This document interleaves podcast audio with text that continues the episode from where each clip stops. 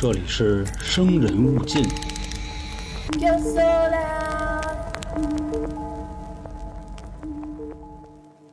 大家好，欢迎收听由春点为您带来的《生人勿近》，我是黄黄。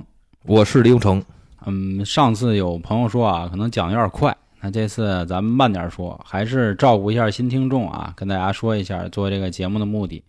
通过讲一讲现在目前市面上的一些怎么说呀，风水宝地，带个引号，甭管是好的还是不好的啊，嗯咱们借永城来跟大家再分一下这里面还有什么样的问题，因为他本身也是这方面的从业者。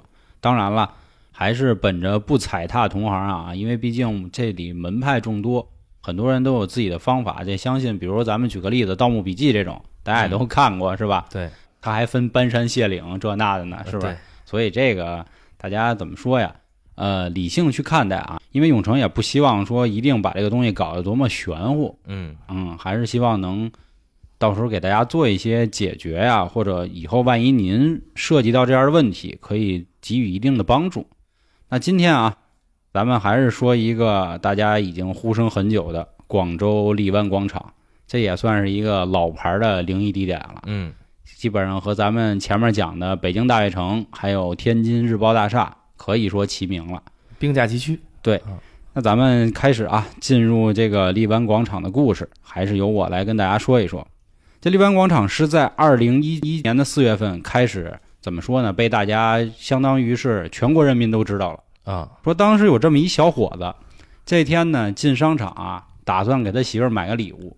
嗯本来人家在一层逛的好好的啊，结果莫名其妙呢那天就烦，烦了之后呢，有一个声音老跟他说：“来上边儿，来上边儿。哦哦哦哦，啊，小伙子呢一点一点就上了五楼了。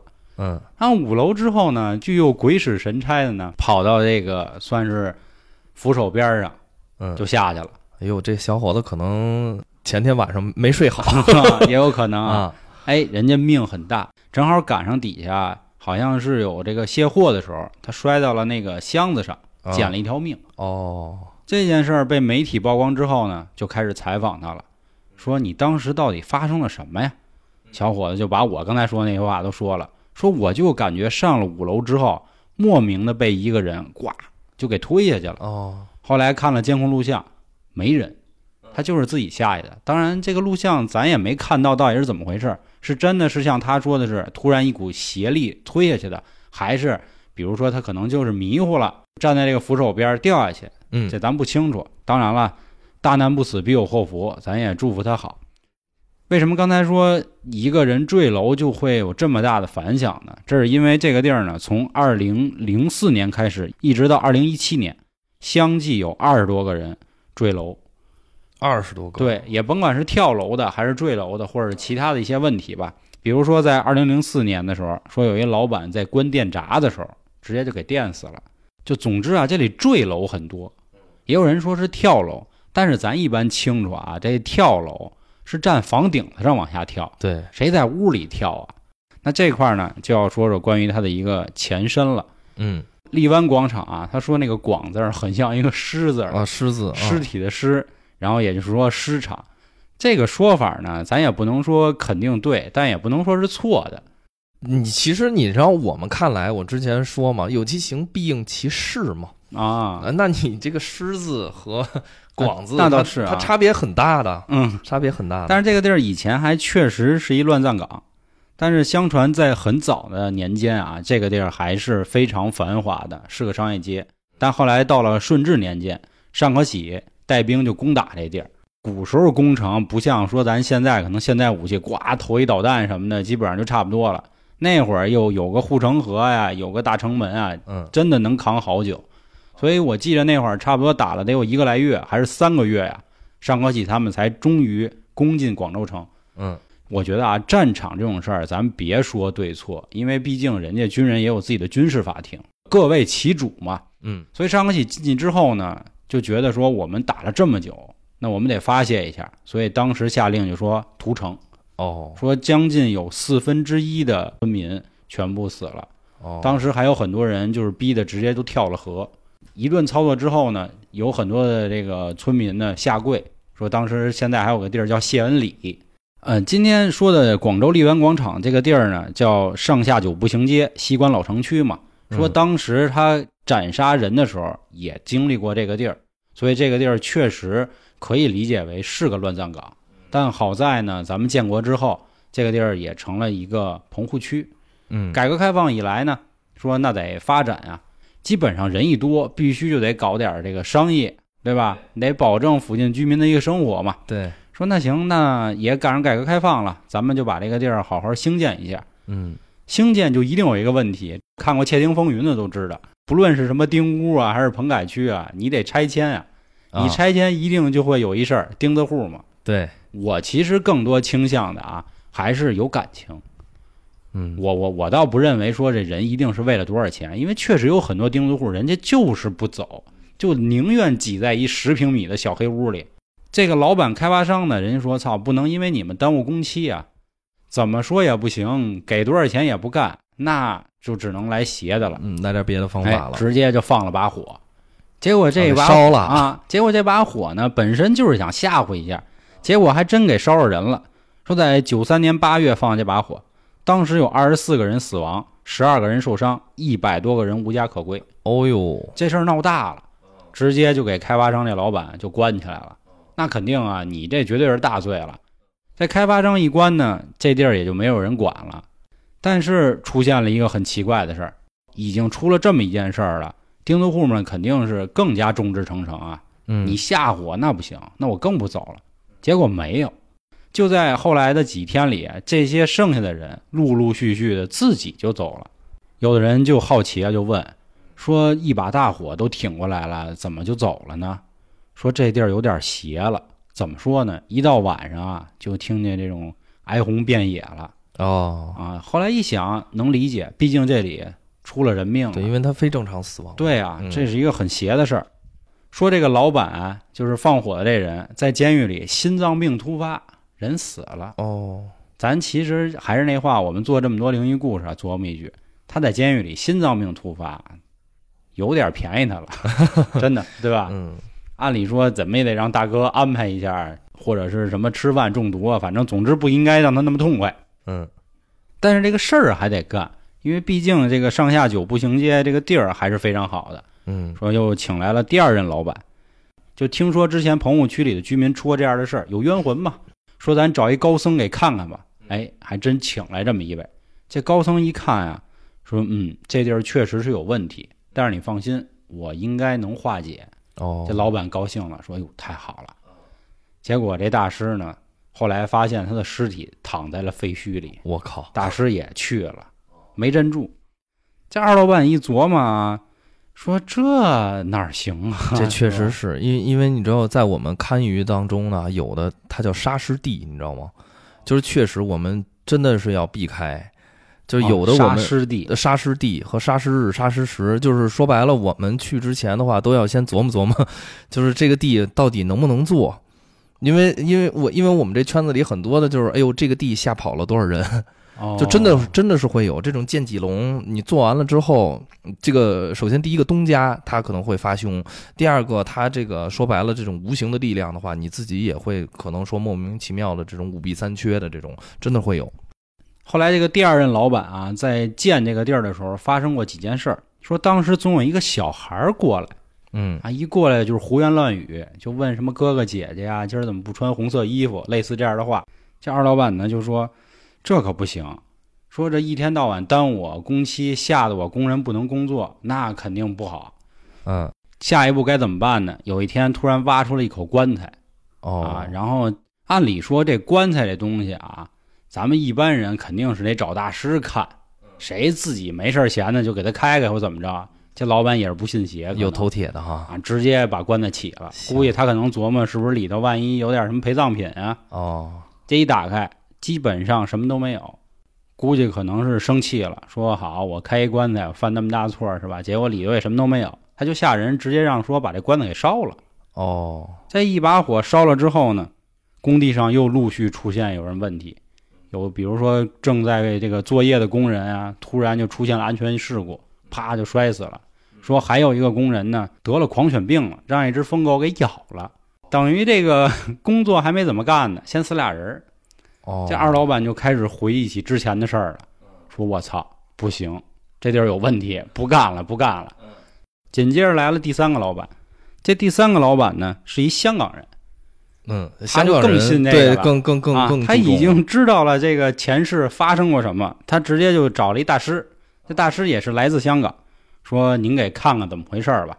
也是挖着挖着呢，算上之前那口棺材，一共八个，等于他挖出七个。嗯当时那大师一看，我操，这就是什么八关镇邪术八关镇啊！说兄弟，你这事儿啊，可能不太好解决了。说你这地儿之前啊是一龙脉，这龙啊正好有八颗牙，这八个棺材呢盖他这牙上，相当于给他做一牙套，你知道吧？哦哦哦啊，挡一挡他的锐气。说但是呢，这个法有点邪乎，因为之前有一口棺材被烧了嘛，所以咱现在得想办法啊化这个灾。你等我，我回去呢，把我这个什么宝剑也好啊，还是家伙事儿，我去给拿齐了，我回来再弄。他说行，大师您先回去吧。结果过了几天呢，传来的是大师的死讯，说大师在有一天啊睡梦中安详的就去了。好，这个一下给三老板又吓坏了，说我操，怎么回事？大师都化不了。对，这个我们之前讲过，有一电影《灵媒》，有一个这个神婆嗯也是在睡梦中死去。有人分析啊，这个是证明啊，他身上的护身符或者这个神仙保护他了，不让这个鬼去折磨他。嗯那意思说大师还是有道行，但是确实斗不过。大师这一死呢，有好多人不乐意了，他因为他也有自己很多很虔诚的人嘛，对说就是你丫害的。结果这三老板呢，一是担心自己有可能也得死，第二呢也受不了这个舆论，说那得了，我不干了。当时好像也是承担了一个巨额的损失，嗯但是这地儿还是那话，好地儿啊，我还得弄啊。毕竟以后我能挣多少钱呀、这家伙是吧？那么多房呢，那么多地呢。第四任老板来了，说这第四任呢是一个军人，哦军人他说我什么都不怕，但是他干了一件事儿，他一去那儿的时候呢，先放炮，然后又撒了好多洋灰。也有人问他说：“你到底信不信、啊？” 说你干这，你证明你还是信啊。他干这事儿，你别说，还真镇住了嗯啊，就把这个楼啊就盖好了，这个荔湾广场。后来这八口棺材起来的地儿呢，就又盖了八个这个住宅楼。本以为没事儿了啊，结果后来就陆续，就像我刚才开头说的，从二零零四年到二零一七年开始，嗯，八月的时候啊，出了很多很多的人命。明白。这个就是关于荔湾广场的一个故事，网上也有很多啊，从这个地理堪舆就是风水角度啊去分析了。那下面咱让永成来说说这地儿还有什么问题？我我先说说这牙套的这事儿吧。就这个龙脉是吧？这个这个，首先第一个啊，我们管真正的说这个地理什么叫龙啊？说白了，连绵不绝的这个山脉山，，嗯，对吧？这个山，你看生龙活虎什么意思啊？这个这个龙脉，这个脉下来要左右的浮动，对不对？但是你从地图上看，这个荔湾广场其实离它这个脉来说的话，它是有很长一段距离的。说白了，它有一种情况嗯。是说像他形容的这种，哎，说在龙牙上，啊，因为这个龙说白了有一种叫潜龙，它不潜龙出海，哎，对它，它相当于不起顶，就是不从这个土里头窜出来，它它是潜在地下的，你能理解吧？能能。所以说有一种情况说，哎，这种的是潜龙，但是我们来看的话，它潜龙的话，前面是入海口，它还没有拖出来，我们叫暗山和潮山，它没有兜收，呃，什么概念？说白了，他潜地底下，他潜太深了，能理解吧？他他不露头儿，所以说。所以说，你要说这块真有龙吗？我其实抱着一个迟疑的态度，因为我看了一下，这这个距离也是非常远的，啊，而且它是基本上最有可能的，就是从东北这边过来这这这个艮龙这这条脉下来的嘛。嗯但是我认为啊，我还是保持我所说的龙这个事情来说，咱们先别提龙牙啊啊，连须子在我们的角度来说可能都没有。啊啊，对吧？所以说那，龙牙就更更加的，我们这派认为还是待考证的。说白了，嗯，啊，这是一点。第二点呢，至于说就是说白了，龙牙，因为我们这个堪舆当中的话，确实是有这种呼形鹤象的。什么叫呼形鹤象啊？就是把这个山脉啊，哎，给它说白了取个名字。你比如说像是什么呀？就是明帝啊，比如说像仰天海螺，比如说这个美女纺车，对不对？美女是怎么纺车？呃美女纺车基本上木火就是尖尖的这种山形的，我们都把它呼成鹤象为人形，因为它就像一个站立的人嘛。比如说像蜗牛、大象、象鼻、锁水口这种的，一般都是土形参，就是方方的。比较矮这种的，嗯对吧？你比如说还有这种就是什么丝线吊金钟，比如说观音望海这种的都都是名帝。但是你回过头来算这个来说的话，我们一般呼形鹤象的话，呃，用龙来说的话，其实都少，真的是很少。这是啊第一个。第二个来说，你真的论呼形鹤象来说的话，也没有说至少呼成动物的啊，点穴没有点在嘴巴里的，你能理解？呼成人的话，一般都点在阴气的地方。呃，就就是生殖器的地方，哦，哎，你能理解吧？点嘚儿上对，呼，呃，就就就是说白了，呼成人的一般都点在阴气的这个地方，所以说你说他这个龙牙来说的话，嗯，我觉得有点玄幻了啊，哦有点玄幻了。但是你回过头来来说的话，它这块地来说，自古它说白了就不太平。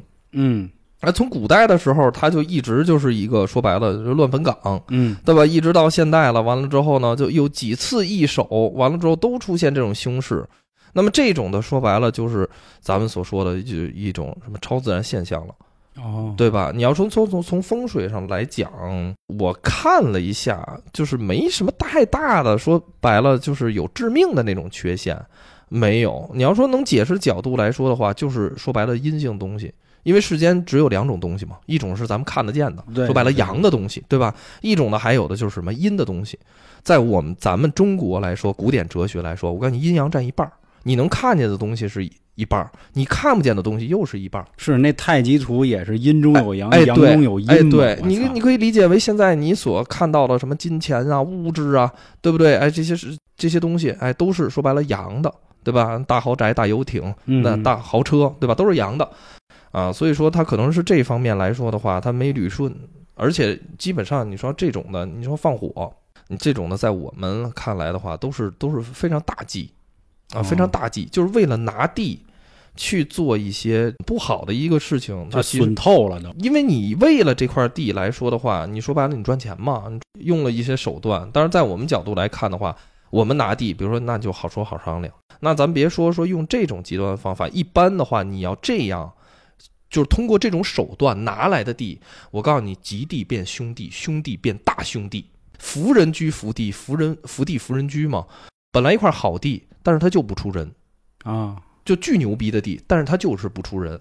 本来一块破破烂烂的烂土堆，嗯，哎，他就出人了，对吧？就出了富豪了。核心的原因就是我刚才说的那个，就是哎，阴性方面呢，哎，这些东西咱们看不见的这个，哎，那永成，我还想问个问题啊，就是网上有人说嘛，他这儿是犯了穿心煞，说旁边这个有高楼林立，他正好啊就在中间，那意思他矮啊，形成一槽儿，然后并且他这个广场顶层用的是玻璃，还加强了这个穿心煞的这个强度吧？啊那，这个在你们这儿怎么说？这就有点扯淡了。